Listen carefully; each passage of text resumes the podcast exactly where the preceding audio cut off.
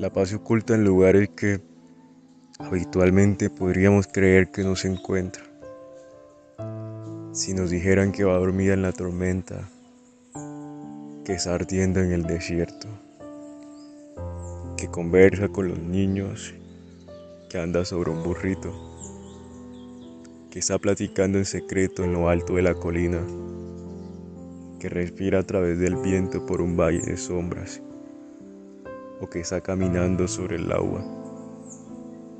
Probablemente tendríamos una amistad inconstante con la duda ilógica y el escepticismo irracional. Cuando las pláticas sobre la mesa vislumbran la palabra calma, a menudo el léxico nos conduce a una serenidad armoniosa casi inamovible, que hace dirigir nuestra mirada a las alturas, donde reposan graciosamente las nubes, donde posa con excentricidad la luz del sol y donde la paciencia se empodera de la luna.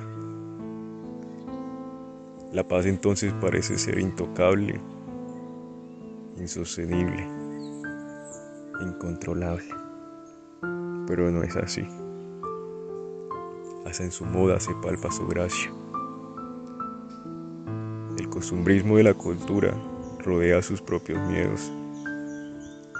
Se asombra por lo que es común y olvida con una cruel y frívola ignorancia cómo Jesús atravesó el camino más intransitable antes de ser atravesado por flechas de quebranto. No hay paz sin imprevistos. No hay paz sin turbulencias. Y ese viaje, seguramente, ahora que has escuchado lo anterior, pensarás que ha sido apacible de muchas formas.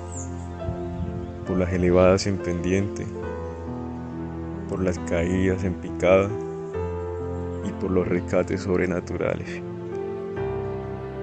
La sabiduría hace oír su voz en las calles y si los deseos de nuestro corazón no son soportados en una decisión sensata, significa entonces que hay ausencia de temor a Dios. Por eso lo más importante es que aprendamos a descansar, recostar nuestros pensamientos en la confianza y la adoración que manifestamos a Cristo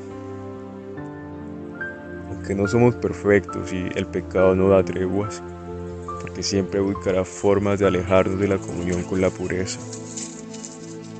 Las palabras de Abba siempre serán más grandes que nuestras realidades.